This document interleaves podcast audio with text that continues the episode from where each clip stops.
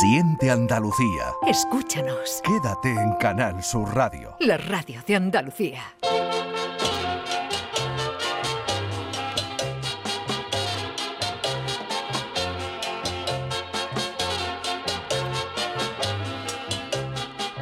En Canal Sur Radio, el programa del Yoyo. No tengo perdón de Dios, no tengo perdón de Dios, no tengo perdón de Dios, y madre mía, cuando era tan solo un niño, mi madre me lo decía, cuando era tan solo un niño, mi madre me lo decía.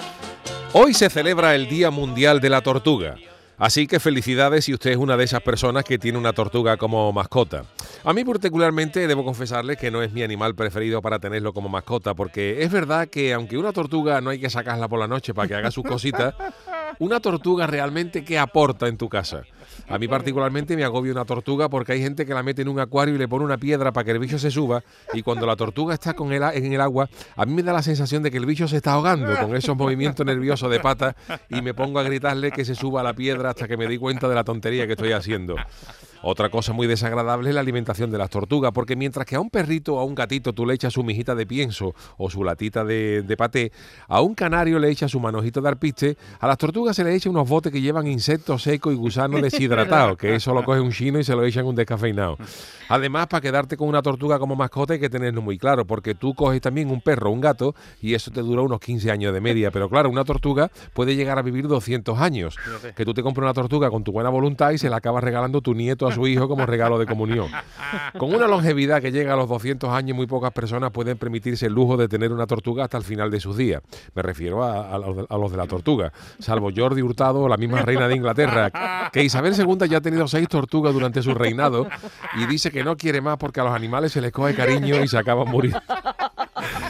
En el lado positivo de tener una tortuga como mascota es que tampoco hay que gastarse mucho dinero en su confort, porque mientras que a un perro o un gato hay que comprar una camita y algún que otro juguete, a una tortuga le compra una palangana de plástico del chino con dos dedos de agua y la hace reina de Europa.